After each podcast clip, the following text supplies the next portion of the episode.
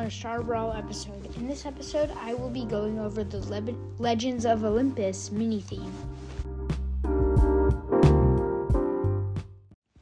Okay, so I'm gonna do this is I'm gonna kind of do it in three parts, but I just want to say this is probably the best mini update I've ever seen. Like the Ayakashi clan was fine. It was some fine skins. They had fine background, but like this one is incredible. So I just want to go over like some of the like mini stuff. The background in like the loading in part is incredible. There's like a lightning that strikes a circle, and that is just a really cool background. Just as, it looks like your guy like your guys in that circle, and that looks really cool. And then there's also the loading screen of you actually like when you're like loading into a match this is the first time I think I've ever seen, well, in forever that I've seen, yeah, I think first time since probably Christmas that I've seen a custom loading screen. And this one is just incredible. They have the skins I'm going to be going over. They have like Zeus Brock, Ares Nani, Cyrus Tick, and Hermes Max. And it was actually funny because I was thinking about Hermes Max and I was like, wait, shouldn't Hermes Max count as one of the gods of Olympus? And they did, and I'm glad they recognized that. That they kind of already had a skin for that. But yeah, so the background is really good. And yeah, let's go on to the skins.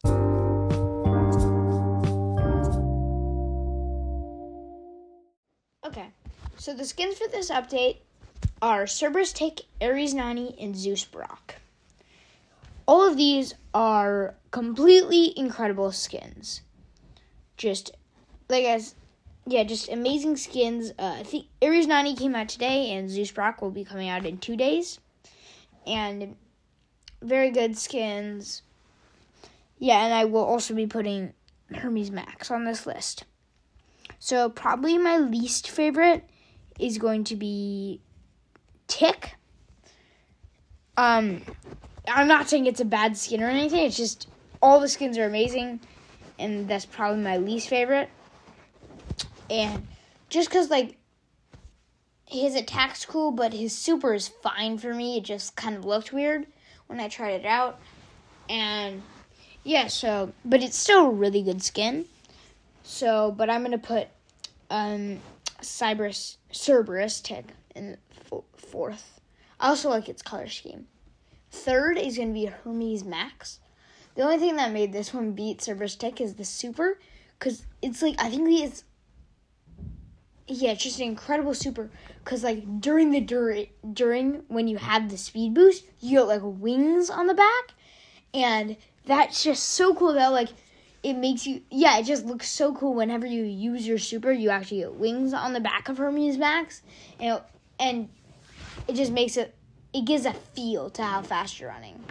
Its attack is fine though, but I'm not really sure what the attack is. But yeah, so Hermes Max is gonna come in third for the skins. Um, second or yeah, second for the skins is gonna be Ares Nani. I like the like attacks, or it's I'm pretty sure it's like a yeah, it's like a mini thing of Ares Nani, and the skin overall is pretty cool. I like the colors, and the super's cool. Just as a really, I really like the skin in general. Um, then my first favorite is Zeus Brock, even though it hasn't come out yet, and I'm gonna be sad that I can't get it. But it's an incredible skin. It like I can't remember okay, I, the regular attack he like shoots a lightning bolt, which is so cool. But in super, I can't remember if he like summons a lightning cloud or he like jumps up on the. I'm pretty sure he, he like he summons a lightning cloud that rains down lightning bolts, and like I'm pretty sure that's it. That's what I remember from the brawl talk anyway. But that just looked so cool, so dope, and yeah, I'm just I'm just sad that I'm probably not gonna be able to get any of these. And, Pro- maybe next season if I save up Bling. But the only thing is, I never played Brock, so I'm not gonna use the skin. But yes, that was the skim part of this episode.